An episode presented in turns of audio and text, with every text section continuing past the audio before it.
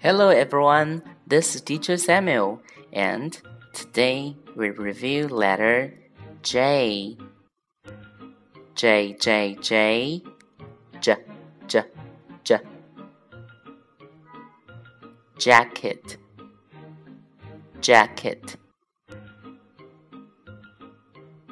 Jeans, jeans. Jam, jam.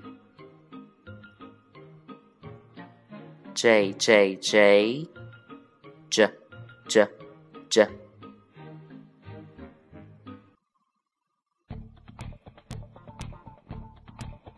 Now we're going to spell the word jam.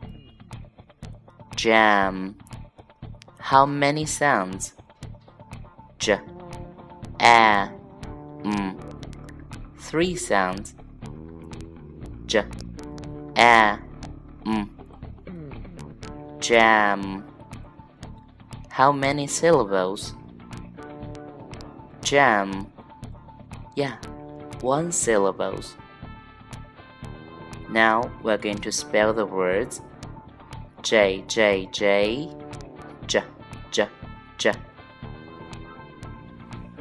A A A A A A M M M M M M J M J M jam, jam. See you next time.